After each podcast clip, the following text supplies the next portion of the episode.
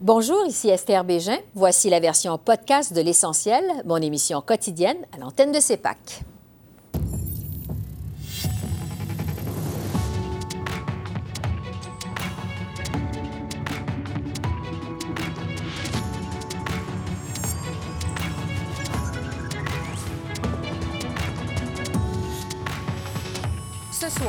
La Banque du Canada augmente son taux directeur de 50 points de base. On fait le point sur cette septième hausse consécutive avec le sénateur et économiste Clément Gignac. Scandale à Hockey Canada, Coupe du monde de soccer au Qatar et abus à Gymnastique Canada.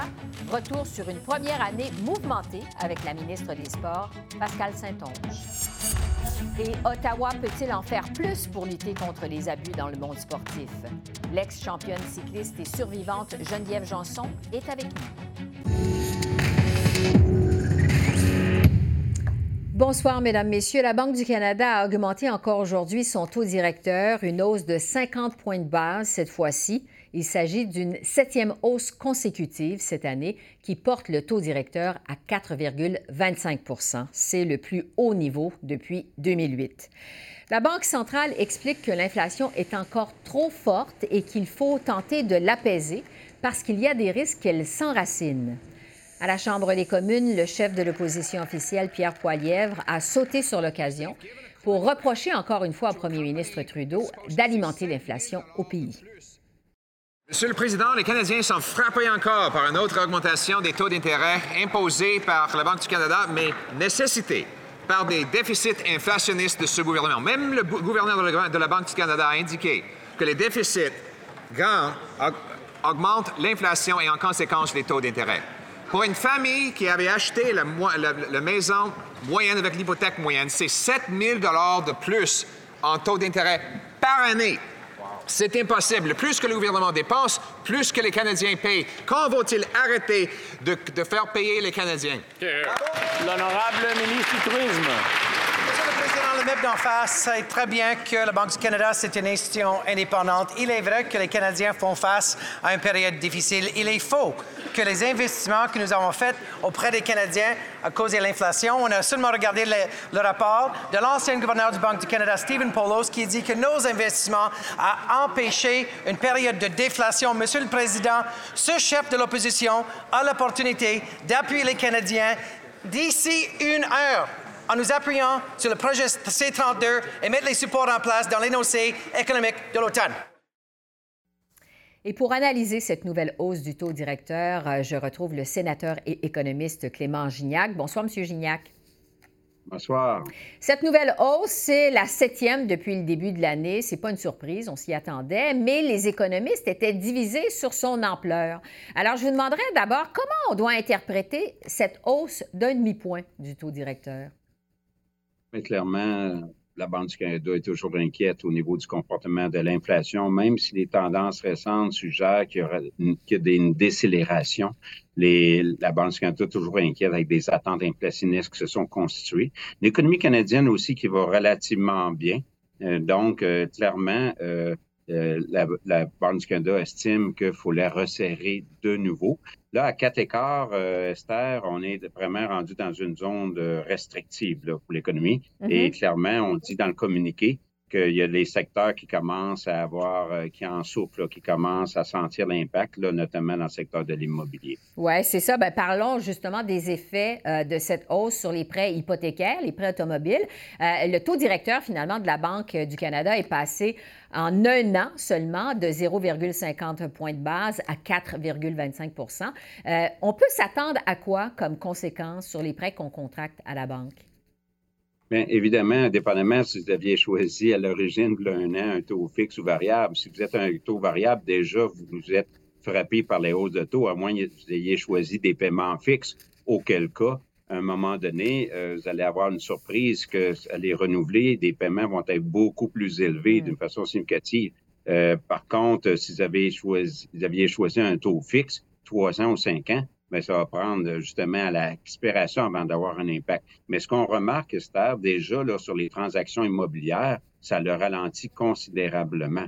Donc euh, là, Euh, et là, le secteur de l'automobile est le suivant qui va commencer déjà à avoir de l'impact, puisque quand vous avez des mensualités, vous devez payer des taux de 6% au lieu de taux de, 2% ou 3% c'est pas les mêmes mensualités, évidemment. Donc, clairement, là, secteur immobilier, secteur d'automobile, c'est les deux secteurs qui euh, vont être le plus affectés par les hausses de taux d'intérêt qu'on connaît actuellement. Oui. Euh, la Banque euh, du Canada estime que la croissance économique va essentiellement stagner jusqu'à la fin de l'année et durant la première moitié de 2023 avec ces hausses répétées des taux d'intérêt. Est-ce qu'on se dirige vers une récession en 2023 selon vous? Qu'est-ce que vous en pensez? Moi, c'est ça. La Banque du Canada est très prudente dans le choix de ses mots. On n'utilisera pas le mot récession à moins d'y être vraiment forcé ou de mm-hmm. reconnaître qu'elle est déjà là.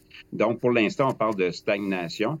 Euh, vous savez, de toute façon, si jamais il y a une récession, ce ne sera pas une récession aussi sévère, profonde que par le passé, puisque actuellement, il y a quand même beaucoup d'emplois vacants disponibles pour le nombre de chômeurs qu'on observe. Néanmoins, il va y avoir des secteurs, comme j'ai dit, qui vont être affectés. Il y aura des licenciements. Moi, personnellement, je pense qu'on va connaître une récession, mais ce ne sera pas une récession qui sera aussi sévère, comme j'ai dit plus tôt, mm-hmm. euh, que par le passé. Euh, néanmoins, oui, certains secteurs vont être très affectés, alors que d'autres, euh, étant donné que les gens se sont privés durant la pandémie, n'ont pas voyagé autant, ne sont pas allés au restaurant. Donc, ces secteurs-là qui d'habitude sont frappés par la récession, Esther, le voyage-restaurant, bien finalement, peut-être que ça ne sera pas aussi sévère que par le passé. Donc, clairement, ce ne sera pas une récession comme les autres. D'ailleurs, c'est jamais une récession qui est la même que la mm-hmm. précédente. Mais cette fois-ci, elle ne devrait pas être trop longue ni sévère, surtout si l'inflation commence à décélérer. Là, les banques centrales euh, vont nous signaler. C'est un peu ça aussi, d'ailleurs, aujourd'hui, dans son communiqué, qu'on va aller un peu sur les lignes de côté. On va examiner l'impact des hausses de taux. Oui, donc moins sévère et peut-être moins longue aussi que ce qu'on a observé dans le passé.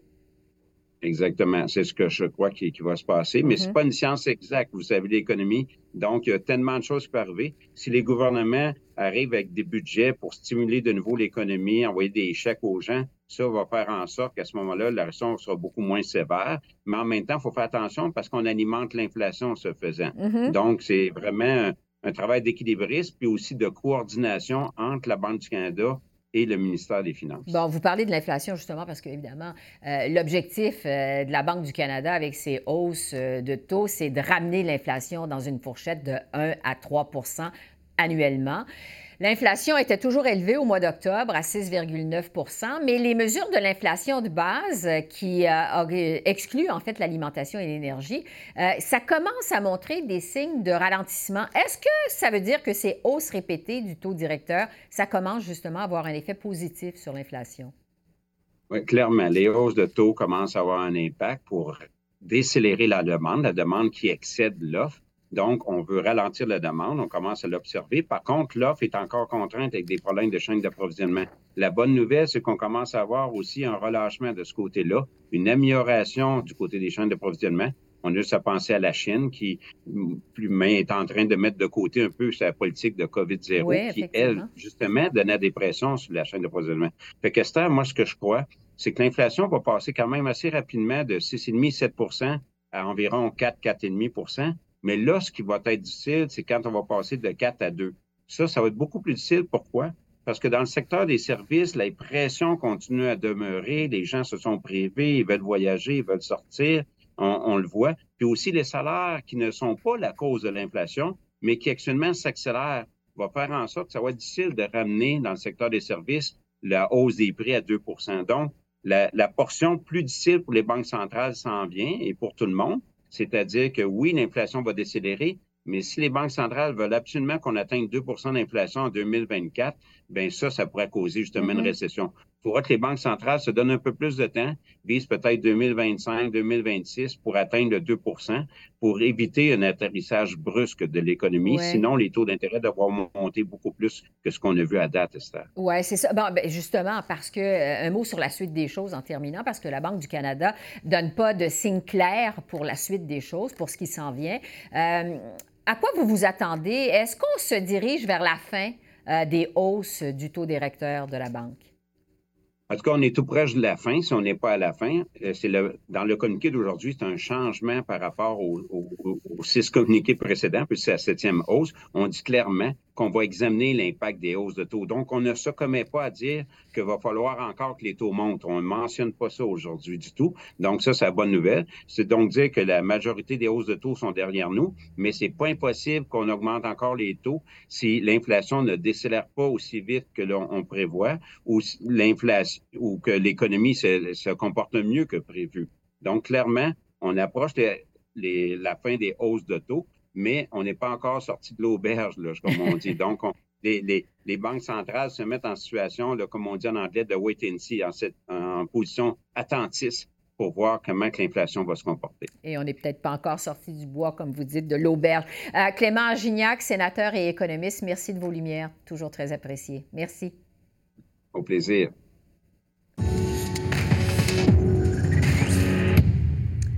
À la suite des scandales qui ont éclaboussé Hockey Canada et Gymnastique Canada cet automne, euh, Ottawa mise sur le nouveau bureau du commissaire à l'intégrité dans le sport pour nettoyer les comportements toxiques qu'on retrouve dans certains milieux sportifs. La ministre fédérale des Sports, Pascal Saint-Onge, songe aussi à revoir de fond en comble le système de financement des associations sportives au pays. J'ai reçu la ministre Saint-Onge hier. J'en ai profité pour revenir avec elle sur la première année de son mandat. Bonjour, Madame la ministre. Bonjour. Vous avez été nommée ministre des Sports euh, il y a environ un an. En fait, c'était au mois d'octobre 2021. Depuis, vous avez eu plusieurs dossiers chauds à régler. Bon, le scandale à Hockey Canada, les dénonciations en Gymnastique Canada, la Coupe du Monde au Qatar. Euh, comment vous qualifiez votre première année à titre de ministre des Sports? Mouvementée, mais en même temps, euh, une belle année d'apprentissage avec euh, des choses importantes à accomplir. Mhm. Puis c'est pour ça que je me suis lancée en politique. Oui. Donc, euh, à cet égard-là, c'est quand même aussi euh, satisfaisant. On va commencer par le dossier le plus récent, celui de la Coupe du monde de soccer au, au Qatar. vous avez dit ne pas vouloir sur, vous rendre sur place en guise de solidarité avec la communauté LGBTQ et des travailleurs migrants qui ont péri dans les chantiers. Expliquez-nous pourquoi vous avez choisi de ne pas vous rendre au Qatar pour cet événement quand même d'envergure internationale. Bien, vous savez, tout le monde sait que je viens du mouvement syndical. J'ai passé ma vie à, représenter des travailleurs puis à défendre leurs droits. Même chose, tout le monde sait aussi que je suis gay. Euh, et euh, oui, c'était un événement sportif, la Coupe du Monde, mais c'est euh, le but d'envoyer quelqu'un du gouvernement, c'est aussi pour avoir des relations diplomatiques avec les vis-à-vis, que ce soit du Qatar ou des autres pays qui étaient présents. Il y avait par exemple Anthony Blinken des États-Unis qui était là. Et c'était tout à fait approprié d'envoyer le ministre Sajan, qui est ministre responsable du développement international, qui a déjà des relations euh, avec ses vis-à-vis euh, de partout dans le monde mhm. euh, et qui a pour mandat de faire la promotion des droits humains puis des valeurs canadiennes, dont le, le, droit des travailleurs, le droit de la communauté LGBTQ2+. Donc, euh, c'était la bonne décision aussi d'envoyer mon collègue. Parce qu'on sait qu'il y, a des équipes, euh, dont le Canada, celle du Canada, qui se sont faites refuser le droit de porter un brassard en guise de solidarité avec euh, la communauté LGBTQ du Qatar. Est-ce que vous avez le sentiment que les pays occidentaux mettent de côté leurs principes, leurs valeurs? Quand vient le temps de participer à ces événements internationaux-là? Euh, il y a une tendance euh, dans le monde du sport pour euh, les événements internationaux de séparer la politique et le sport pour permettre, dans le fond, aux athlètes, de, peu importe de quel pays ils viennent mm-hmm. et du contexte politique de leur pays, de ne pas être pénalisés par ce contexte politique-là, puis de pouvoir participer en toute fraternité et solidarité. Donc, je comprends ce principe-là, puis cette volonté-là de garder le sport le plus apolitique possible, mais on le voit que c'est très difficile à faire dans le contexte où euh, il y a des joueurs qui souhaitaient exprimer leur solidarité envers la communauté LGBTQ. Puis, à mon avis, la FIFA manquait de courage en leur permettant euh, d'exprimer, de, de, faire leur liberté d'expression, finalement, euh, mais en même temps de garder cette ce contexte-là et cette, ce climat-là qui est favorable euh, à la performance sportive. Mm-hmm. Donc, euh, il, y a, moyen de trouver un équilibre, mais dans le contexte mondial actuel, euh, on voit là que c'est très difficile de séparer le sport et la politique. Oui.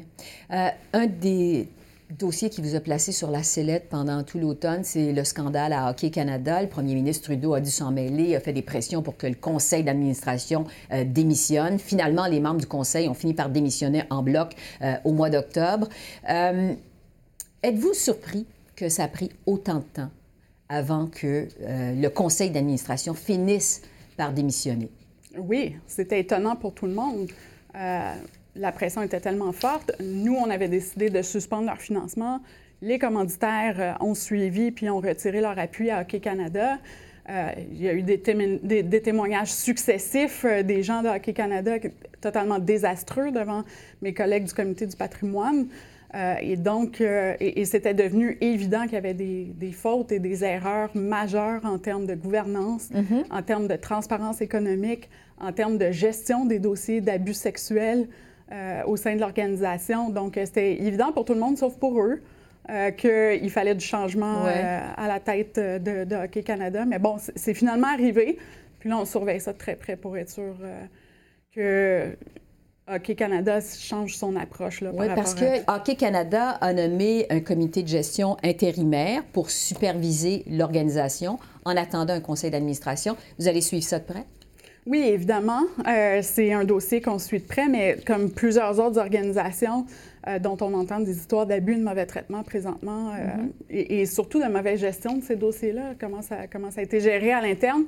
Euh, et donc, euh, tout ce qui concerne la gouvernance des organisations, c'est quelque chose qu'on regarde très près puis qu'on va apporter des modifications. Ce qui a surpris beaucoup de Canadiens, c'était l'impuissance du gouvernement canadien à pouvoir agir dans le dossier. Est-ce que ça vous a frustré de, voir que vous pouviez pas plus agir que ça dans le dossier de Hockey Canada? ce qui relie le gouvernement canadien avec les, les fédérations sportives canadiennes, c'est le fait qu'on leur donne du soutien financier, pour euh, offrir un environnement euh, qui permet à nos athlètes de se développer puis de performer à tous les niveaux, euh, particulièrement de représenter le Canada dans les compétitions internationales. alors, c'est pas la ministre qui nomme, qui nomme les conseils d'administration et c'est pas la ministre non plus qui détermine quelles seront les politiques à l'interne. et ça, c'est correct. Par contre, nous, ce qu'on va faire pour s'assurer que l'argent public est bien utilisé, euh, dans le cadre des contrats qui relient le gouvernement avec les fédérations sportives, on va rehausser les exigences en ce qui concerne la gouvernance, la transparence économique, euh, et tout ce qui concerne euh, la gestion des dossiers d'abus euh, et de mauvais traitements, ainsi que la prévention et l'éducation. Bon.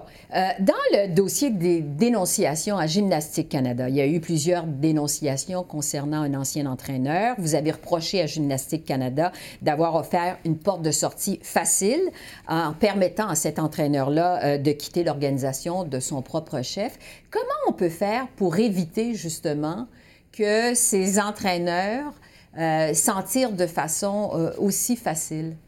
C'est des choses qu'on regarde présentement parce que c'est choquant de voir le parcours de certains entraîneurs qui sont parfois sanctionnés à certains endroits ou qui ont des allégations euh, et que finalement, on voit qu'ils continuent leur parcours dans, dans, le système sportif. Alors, c'est pour ça que c'est important de créer le bureau de la commissaire à l'intégrité dans le sport pour avoir un endroit qui est apte à mener des enquêtes totalement indépendantes des fédérations sportives, à émettre des sanctions euh, quand il y a des cas de plaintes d'abus individuels, euh, des plaintes d'abus individuels ou euh, de mauvais traitements, ou encore de faire des évaluations de la culture toxique dans certains sports, puis de faire des recommandations autant au gouvernement qu'aux organisations sportives elles-mêmes. Euh, et donc, on regarde la façon dont on peut s'assurer d'avoir un meilleur suivi des entraîneurs pour éviter ce genre de situation-là. Parce qu'on s'apprête à prendre euh, une pause euh, du temps des fêtes. je le disais, vous avez eu un automne particulièrement chargé. Qu'est-ce que ça va être vos priorités à vous en tant que ministre des Sports quand les travaux vont reprendre aux communes au mois de janvier? Ça va être de compléter le travail qui est amorcé pour euh, réformer le système de financement des organisations sportives canadiennes. Euh, le prochain cycle de financement commence en avril 2023. Donc, d'ici là, ça va être obligatoire pour toutes les organisations sportives d'avoir adhéré au bureau de la commissaire à l'intégrité dans le sport et d'avoir adapté leur politique euh, pour, pour amener euh, plus de prévention puis d'intégrité en termes de prévention des abus et de gestion des cas aussi. Euh, et également, comme je disais, de revoir les ententes de financement, mais aussi de revoir à Sport Canada euh, la capacité puis l'expertise qu'on a à l'interne pour évaluer si véritablement ou non les fédérations sportives remplissent les exigences qu'on leur donne. Donc, s'assurer que les changements sont faits dans les politiques internes, dans euh, les conseils d'administration de, mm-hmm. euh, et euh, aussi dans les mesures qui sont mises en place pour prévenir les abus puis la maltraitance dans le sport. On va continuer à vous suivre. Merci beaucoup, Madame la ministre. Merci. Merci à vous. Et pour discuter justement plus en profondeur du phénomène des abus subis par les athlètes dans le monde du sport, je retrouve Geneviève Janson, ex-championne cycliste et co-porte-parole de Sport Aide, un organisme qui fait la promotion d'un environnement sain dans la pratique du sport. Bonsoir, Madame Janson. Bonsoir, ça me fait plaisir d'être avec vous. Merci d'être avec nous, c'est très apprécié. Vous avez justement témoigné lundi ici à Ottawa devant le comité parlementaire de la condition féminine. Vous avez détaillé les, les allégations d'abus et d'agressions sexuelles que vous auriez subies euh, par votre ex-entraîneur à l'époque où vous faisiez de la compétition. Euh, évidemment, votre histoire a été très médiatisée, on vous connaît, mais je vous demanderais euh, d'abord de nous rappeler votre histoire, ce que vous avez vécu. Euh, ben moi, j'ai eu une carrière euh, qui a commencé à la fin des années 90, donc on va dire euh, mes premières grosses courses internationales ou nationales internationales, là, 1997, et elle s'est terminée en 2005 lorsque j'ai échoué un test de dopage à l'EPO, donc l'érythropoïétine.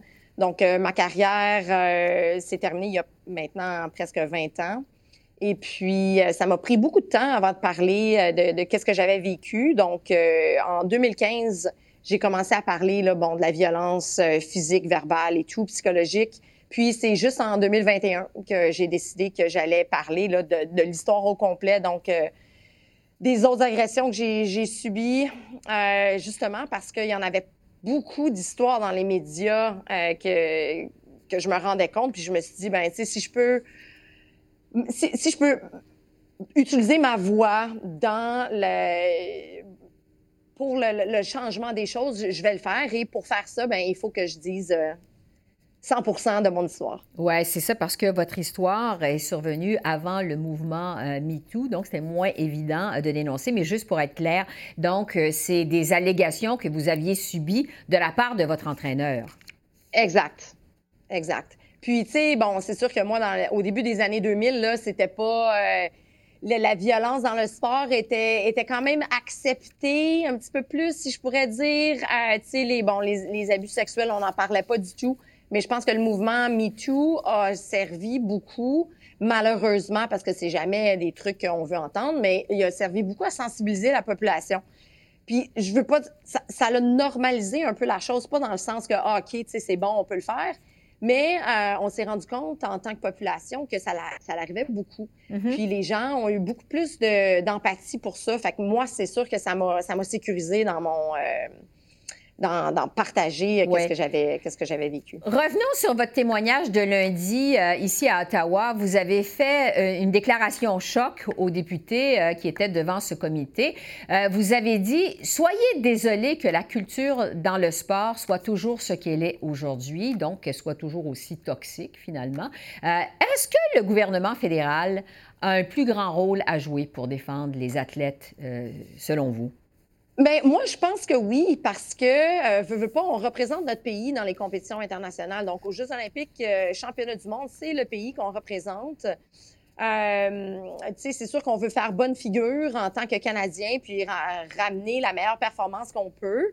Mais je pense que en ce moment, le gouvernement canadien est en train de changer les choses. Euh, avec notre ministre des Sports et c'est tous des bons pas vers l'avant qu'on est en train de faire. Oui, parce qu'on vient justement d'entendre la ministre, euh, Mme Saint-Onge, qui nous rappelle avoir créé le bureau de la commissaire à l'intégrité dans le sport. Elle dit qu'elle veut aussi revoir euh, le système de financement des associations sportives. Qu'est-ce que vous pensez d'abord de ce bureau du commissaire à l'intégrité? Est-ce que ça répond au problème? Bien, c'est sûr que c'est une solution. avec ça en place, ça nous donne un endroit ou un safe place où est-ce que, oui, les athlètes peuvent aller. Et j'espère que euh, ce commissaire à l'intégrité-là, ça l'inclut pas, c'est pas seulement pour les athlètes de haut niveau. Il faudrait que ça inclue tous les athlètes à tous les niveaux. Et ça serait le fun aussi si on était capable d'inclure l'ensemble de la communauté sportive. Parce que si on est un, un coéquipier, si on est un officiel, si on est un entraîneur ou un autre entraîneur et on est témoin de trucs comme ça, ça serait euh, le fun que ça soit accessible aussi à, à l'entourage des sportifs. Donc, euh, je pense que c'est une super belle solution. C'est certain que là, avant de voir euh, est-ce que c'est très, très efficace, ça va prendre, ça va prendre quelques temps. Puis, tu sais, c'est jamais quelque chose que qui est le fun à se rendre compte parce que quand on va se rendre compte de son efficacité, ça veut dire qu'il va y avoir d'autres histoires euh, d'abus ou de, de, de, de, violence qui arrivent, puis on veut mm-hmm. jamais ça. Mais définitivement, c'est un, c'est un bon pas. Oui.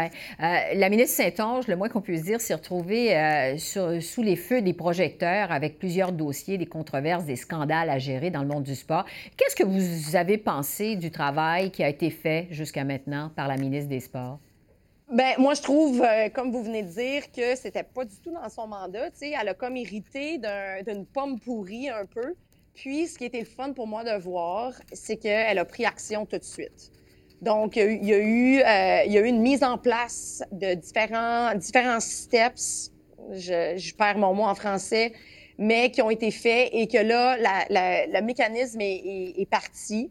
Puis, je vois quand même des actions et de l'avancement dans ce dossier-là. Fait que je pense que euh, pour quelqu'un comme moi ou les survivants ou ceux qui sont en train de vivre des situations comme moi j'ai vécu dans le passé, de voir qu'il y a une action vers l'avant, c'est extrêmement sécurisant. Oui, parce que vous êtes donc aujourd'hui euh, co-porte-parole euh, de Sport Aide. C'est un organisme, je le disais d'entrée de jeu, qui veut favoriser un environnement sain euh, dans le monde du sport. Est-ce que vous avez d'autres recommandations à ce stade-ci pour lutter contre la culture toxique dans le monde du sport?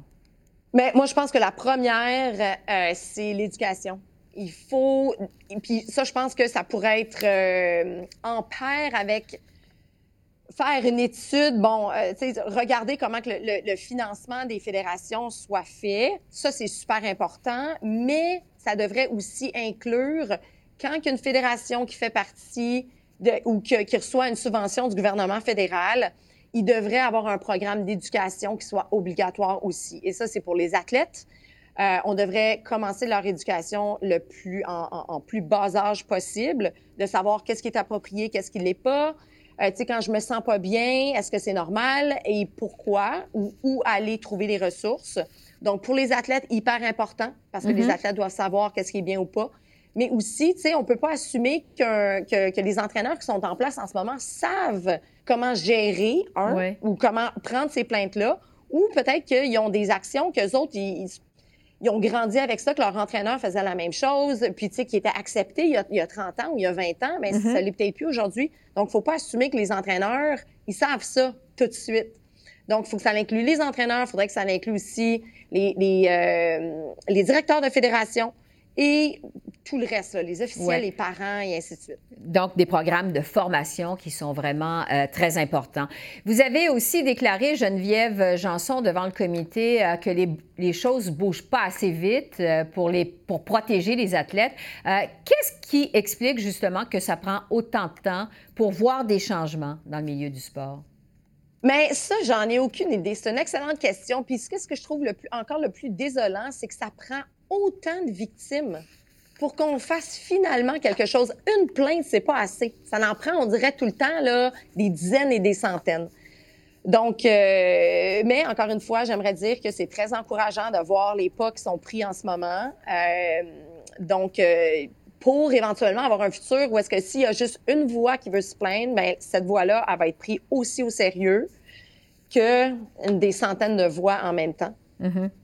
On va se laisser sur cette note encourageante. Alors, Geneviève Janson, euh, merci beaucoup de votre témoignage. C'est très apprécié. Merci d'avoir pris le temps. Ça me fait plaisir. Merci, au revoir. Merci. Et enfin, le premier ministre Trudeau et le ministre de l'Environnement, Stephen Guilbeault, ont profité de la COP 15 sur la biodiversité qui est lancée à Montréal pour annoncer 800 millions de dollars sur sept ans pour financer quatre projets de conservation menés par des Autochtones dans le nord du pays. Les zones totalisent près de 1 million de kilomètres carrés. Elles sont situées dans le nord de la Colombie-Britannique, dans le nord de l'Ontario, au Nunavut et dans les territoires du Nord-Ouest. On écoute M. Trudeau.